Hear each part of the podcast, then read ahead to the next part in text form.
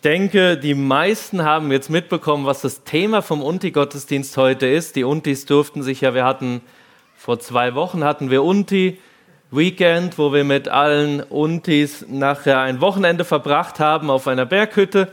Und da durften sich die Untis unter anderem das Thema wünschen für den Gottesdienst. Ich denke, die meisten haben mitbekommen, dass das Thema Hoffnung ist.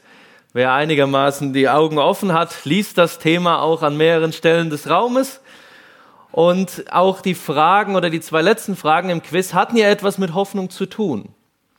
Und ich weiß nicht, ob du dich vielleicht auch zu diesen Menschen zählst, zu diesen 60 Prozent der Menschen in unserem Land, die keine Hoffnung sehen, die irgendwie hoffnungslos sind, was die Zukunft angeht, die das Gefühl haben, alles geht bergab. Und ich denke, jeder von uns kennt solche Situationen, der ein oder andere wahrscheinlich mehr, jemand anders eher weniger. Aber wir alle irgendwann in unserem Leben sind wir konfrontiert mit Situationen, wo es eben darum geht, dass unsere Hoffnung genommen wird, dass wir hoffnungslos werden, dass wir deprimiert werden, mit dem, wie unser Leben verläuft, mit dem, was um uns herum passiert. Und wir möchten uns eine Geschichte anschauen aus der Bibel, wo es eben auch um Hoffnung geht, beziehungsweise um Hoffnungslosigkeit und um wiedergewonnene Hoffnung. Hoffnungslosigkeit aufgrund der Stürme des Lebens. Wir haben ja gerade auch von den Stürmen des Lebens gesungen. Und bei dieser Person äh, geht es um eine Frau im Alten Testament, um die Hannah. Und ich bevor ich die Geschichte vorlese oder zumindest einen Teil vorlese, ich werde einen Teil vorlesen und dann werden wir uns nachher noch Verse anschauen und werden so ein bisschen entdecken, was es heißt, Hoffnung wieder zu gewinnen, lebendige Hoffnung zu haben. Aber ich möchte zu Beginn noch beten mit uns und Gott bitten, dass er uns Verständnis schenkt, weil es ist sein Wort. Wir brauchen sein Verständnis für sein Wort. Himmlischer Vater, wir danken dir dafür, dass du uns die Bibel geschenkt hast, dass wir dich darin kennenlernen dürfen dass wir vor allem aber auch Hoffnung darin finden dürfen. Ich möchte dir danken für die Geschichte von Hannah und dich bitten, dass du unsere Augen und unsere Ohren öffnest, dass wir auf deine Reden hören können. Rede du zu uns, verändere du uns durch deinen Heiligen Geist. Amen.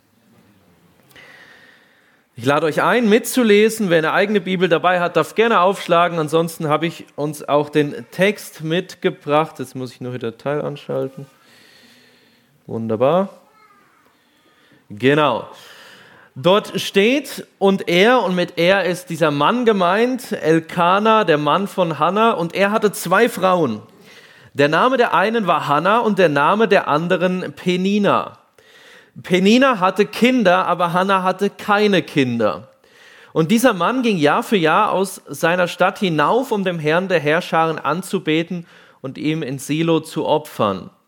Dort aber waren die beiden Söhne Elis, äh, Elis, Hofni und Pinas Priester des Herrn. Und es geschah immer an dem Tag, wenn Elkanah opferte, dann gab er seiner Frau Penina und all ihren Söhnen und Töchtern die ihnen zugekommenen, die ihnen zukommenden Anteile. Aber Hannah gab er einen besonders großen Anteil.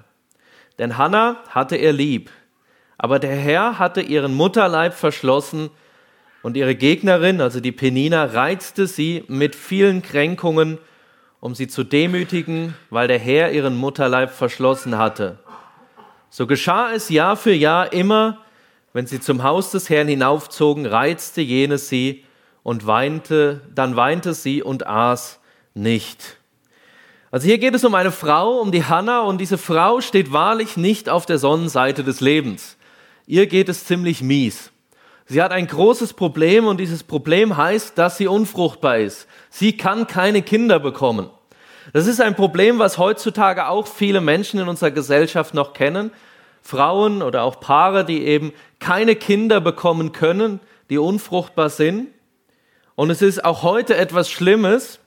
Es ist aber, die Situation ist nicht ganz vergleichbar mit heute. Und ich möchte euch kurz erklären, warum. Kinder hatten zur damaligen Zeit einen ganz besonderen Stellenwert. Und ich möchte drei Dinge rausgreifen, warum das so war. Das erste ist eine ganz normale mathematische Rechnung, die jeder von uns anstellen kann. Mehr Kinder, beziehungsweise vor allem mehr Söhne, gleich mehr Arbeitskraft, gleich mehr Ertrag, gleich mehr Einkommen, gleich mehr Wohlstand, gleich mehr gesellschaftliche Anerkennung. Das ist eine Rechnung, die jeder von uns anstellen kann. Das war zur damaligen Zeit einfach so, weil es viel mehr auf die individuelle Arbeitskraft ankam. Heutzutage haben wir auch andere Möglichkeiten, um äh, gesellschaftlichen Status zu bekommen und auch um ein äh, gewissermaßen hohes Einkommen zu haben. Da geht es ja nicht nur noch um Arbeitskraft. Und das Zweite ist, Kinder waren die Sozialversicherung der damaligen Zeit. Heißt, keine Kinder, keine Altersvorsorge. Und das Dritte ist, Kinder waren überlebenswichtig und zwar nicht nur für die einzelnen Personen, für Familien, sondern letztlich für die ganze Nation. Denn mehr Kinder kommt ihr in der Wirtschaft zugute und mehr Kinder kommt ihr vor allem auch in der militärischen Verteidigung zugute. Das heißt, Frauen, die viele Kinder bekommen hatten, die viele Kinder hatten, waren so ein Stück weit wie Heldinnen.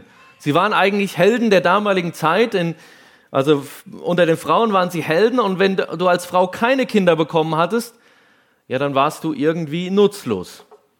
So hart es klingen mag, du warst in gewisser Weise nutzlos, du warst maximal noch bedauernswert, bemitleidenswert.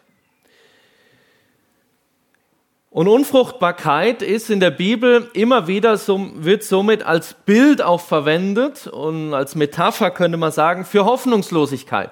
Das heißt, dort, wo es um Unfruchtbarkeit geht, geht es automatisch um Hoffnungslosigkeit, weil wenn du keine Kinder hattest oder bekommen konntest, dann warst du ein hoffnungsloser Fall.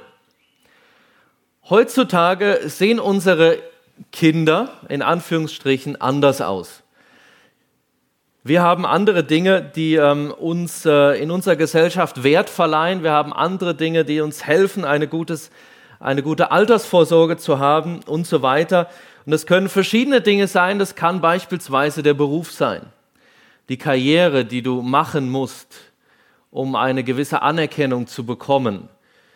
Es kann dein Körper sein, deine Gesundheit, deine Fitness, dein Aussehen was dir den Wert verleiht in der Gesellschaft, was dich zu einem Helden, zu einer Heldin macht oder eben das Gegenteil.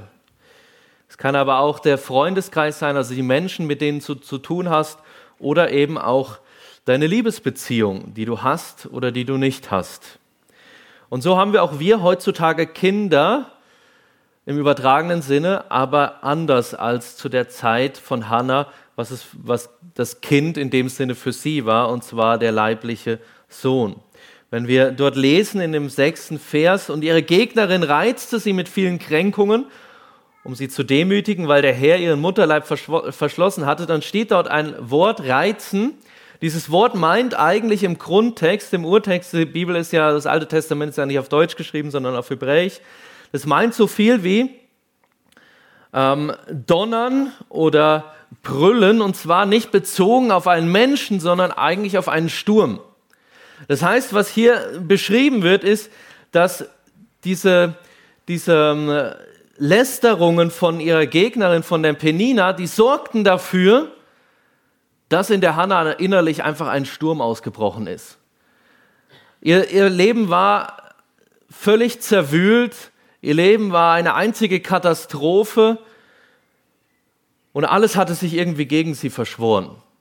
Und ich glaube, solche Situationen kennen wir Menschen, auch heutzutage noch. Und ich glaube, jeder von euch kennt solche Situationen, wo das Leben innerlich einfach nur ein Sturm ist. Ein Sturm, der am Wüten ist und alles aufzufressen, am Auffressen ist, könnte man auch sagen. Und es war so weit, dass wir dann davon lesen, dass sie eben an diesen Punkt kommt, dann weinte sie und aß nicht. Sie ist völlig verzweifelt. Sie ist am Boden zerstört. Nicht nur, dass sie unfruchtbar ist, sondern dass sie auch noch dass äh, ihre Unfruchtbarkeit jeden Tag neu aufs Brot geschmiert bekommt von ihrer Gegnerin. Sie bekommt es jeden Tag neu gezeigt, wie wenig sie eigentlich wert ist. Und dasselbe, das kann und es passiert auch immer wieder in, unseren Augen, äh, in unserer Gesellschaft, wenn wir unfruchtbar sind in den Augen unserer Gesellschaft. Dann verlieren wir jede Hoffnung, dann leben wir in völliger Hoffnungslosigkeit, könnte man sagen. Wenn wir die Geschichte weiterlesen, dann sehen wir einen Mann, dieser Elkanah, der sich um seine Frau kümmert. Und Elkanah, ihr Mann, sagte zu ihr, Hannah, warum weinst du und warum isst du nicht? Und warum ist dein Herz betrübt? Bin ich dir nicht mehr wert als zehn Söhne? Man könnte ihm jetzt, oder man muss ihm zugute rechnen, ihm ist es nicht egal, wie es seiner Frau geht. Er kümmert sich um seine Frau, aber was er macht, er verpasst ihr eigentlich einen Schlag ins Gesicht. Wenn wir das Ganze so ein bisschen ähm, anders ausdrücken würden, dann sagt er eigentlich nichts anderes. Ja, du Schatz, du weißt, äh, du bist nicht viel wert, aber spielt ja keine Rolle, ich liebe dich doch. Ich weiß nicht, wie äh, ihr Frauen denkt, wenn eure Männer das zu euch sagen. Du, Schatz, du bist nichts wert, aber ist ja egal, ich liebe dich. Ähm, es ist nicht unbedingt das, was äh, wir Menschen hören wollen. Und es ist auch nicht das, was uns wirklich hilft. Aber es ist die natürliche Reaktion von uns Menschen, was passiert, wenn eben ein Bedürfnis, was wir haben oder wenn etwas, was wir haben sollten, wir nicht haben, dann versuchen wir es zu kompensieren mit etwas anderem. Und sein Angebot an, an ihr ist, an sie ist, ich schenke dir meine romantische Liebe als Füllmaterial dafür, dass du keinen Sohn hast. Der Punkt ist, das funktioniert leider nicht. Das funktioniert nicht wirklich. Das wird jemanden nie zufriedenstellen. Es wird nie wirklich Befriedigung schenken. Wir sehen es allein daran, dass sie jedes, es wird ja beschrieben, sie kommt jedes Jahr, kommen sie neu zum Tempel und jedes Jahr neu spielt sich das Drama ab und jedes Jahr neu fängt sie an zu weinen. Warum? Weil ihre Lehre nicht gefüllt ist weil das, was sie eigentlich haben sollte, sie immer noch nicht hat. Trotz der Liebe von ihm. Die Stürme in ihrem Leben hören nicht auf. Und der Punkt ist, heutzutage ist unser Lösungsansatz in der Regel von uns Menschen exakt genau derselbe. Wir versuchen, das, was wir nicht erreichen können in unserem Leben, was wir eigentlich haben sollten, unsere Karriere, unsere unseren Körper, unser Aussehen, unseren, ähm, unsere Gesundheit oder auch unsere Freunde, unsere Familie, die wir vielleicht nicht haben und eigentlich haben sollten, versuchen wir zu kompensieren. Das Problem ist, wir werden ja immer wieder daran erinnert, dass wir die Sachen nicht haben. Das kennt ihr auch. Andere Menschen, die uns äh, so wunderschön zeigen, wie toll es ihnen geht und wir werden daran erinnert, ja, ich hab's nicht die Werbung, die uns immer wieder suggeriert, was wir haben sollten, was wir nicht haben. Wir selber, die wir ähm, verschiedene Maßstäbe an das Leben anlegen und wir merken, erreiche ich nicht. Wir werden immer wieder daran erinnert. Und die Frage ist, wie gehen wir damit um? Ernest Becker, er war kein, äh, ist kein Gläubiger gewesen, er ist Atheist gewesen. Er hat in einem Buch von, äh, von ihm ist geschrieben, Dort schreibt er, der Liebespartner, und hier könnte man alles andere einsetzen. Hier könnte man einsetzen, der Beruf, die Karriere, die Gesundheit, ähm, die Kinder, der Ehepartner und so weiter. Der Liebespartner wird zum göttlichen Ideal, in dem sich das eigene Leben erfüllt. Was wollen wir, wenn wir den Liebespartner oder halt die Karriere und so weiter zu dieser Position erheben? Wir wollen Erlösung, nichts weniger. Wir wollen unseren Fehlern wir wollen von unseren Fehlern, von unserem Gefühl der Nichtigkeit, der Hoffnungslosigkeit befreit werden. Anders ausgedrückt könnte man sagen, wir denken, dass wir mit irgendetwas anderem, was wir vielleicht jetzt mehr machen, was wir mehr haben und so weiter, etwas anderes überdecken können. Der Punkt ist, das funktioniert nicht. Egal welchen Retter, welchen Erlöser uns wir aussuchen. Wir können, äh, die Menschen suchen sich unterschiedliche Dinge da aus. Ein paar habe ich schon erwähnt. Es können aber auch sehr zerstörerische sein, die von Grund auf schon zerstörerisch sind, wie Drogen oder Alkohol. Zynismus ist ganz beliebt in unserer Gesellschaft, worein wir uns flüchten, um Dinge zu überdecken in unserem Leben, die nicht gut sind, die nicht so sind, wie sie eigentlich sein sollten.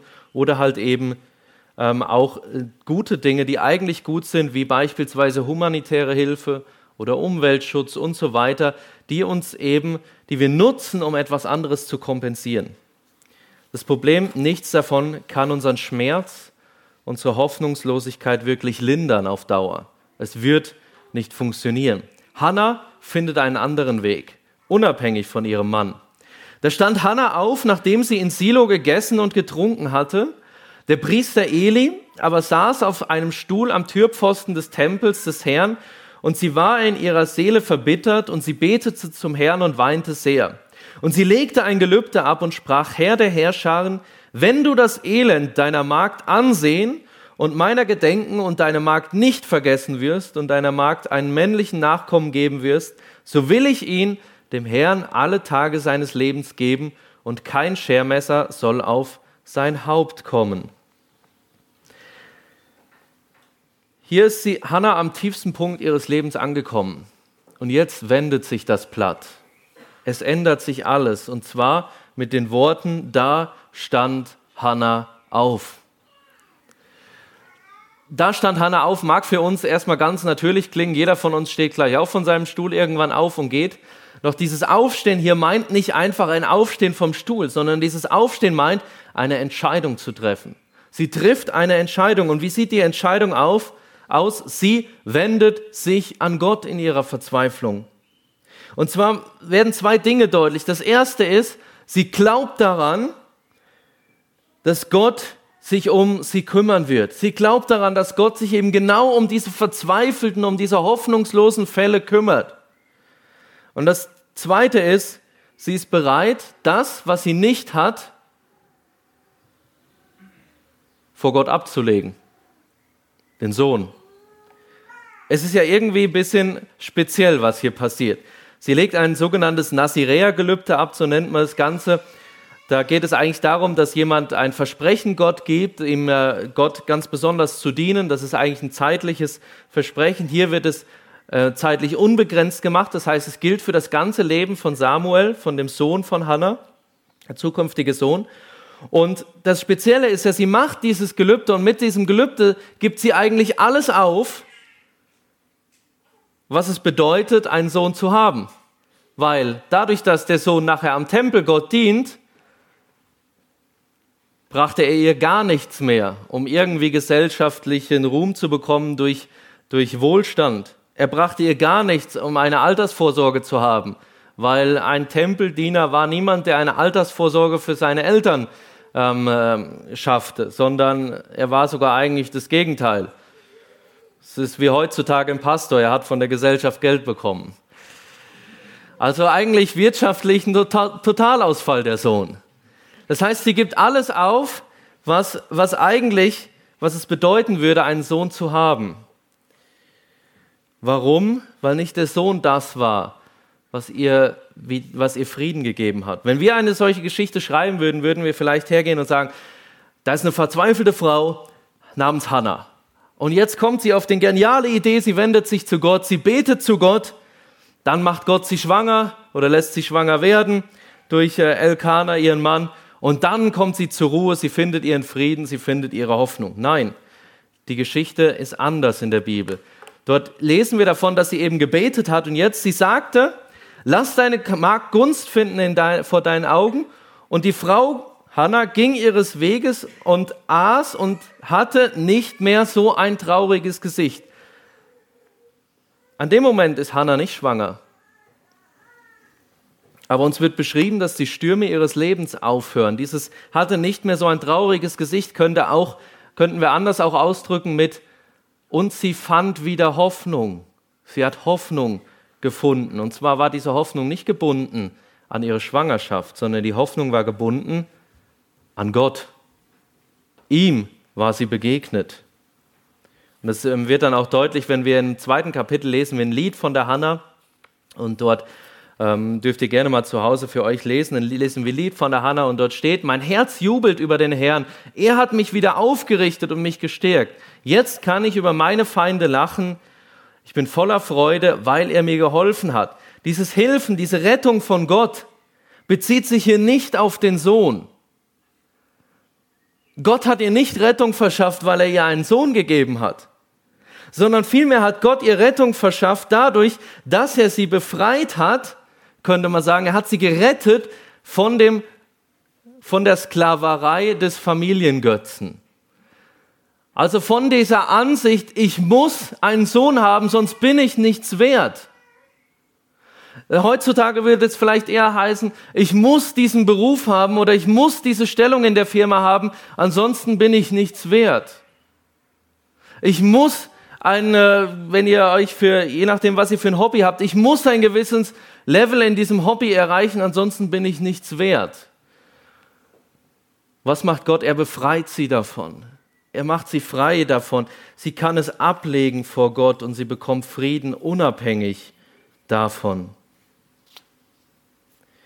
Egal wie verkorkst dein Leben ist, egal wie viele Wünsche oder Dinge du in deinem Leben hast, wo du der Meinung bist, die muss ich haben, ansonsten habe ich keine Hoffnung für mein Leben, ansonsten bin ich hoffnungslos, ansonsten bin ich wertlos, egal wie, wie groß dieser Haufen in deinem Leben ist, nichts, was du hier machen kannst in dieser Welt, wird irgendwie dir Frieden schenken.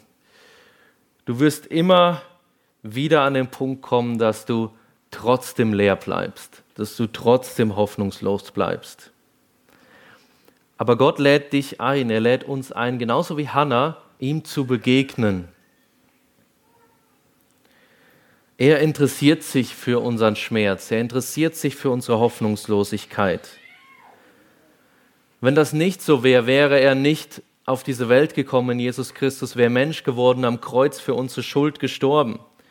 In Johannes 3, Vers 16, dort sagt uns die Bibel, denn so hat Gott die Welt geliebt, dass er seinen einzigen Sohn gab, damit jeder, der an ihn glaubt, nicht verloren geht, sondern ewiges Leben hat.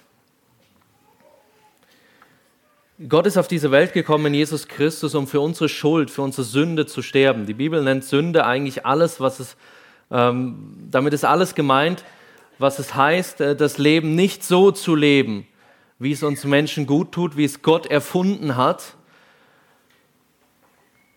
Ganze sind Sachen wie Lügen, Stehlen, Töten, wie auch immer, alles Mögliche.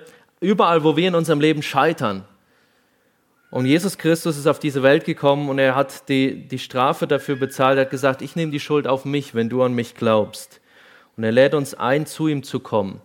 Und dann steht dort in diesem Vers, dass er ewiges, ewiges Leben gibt.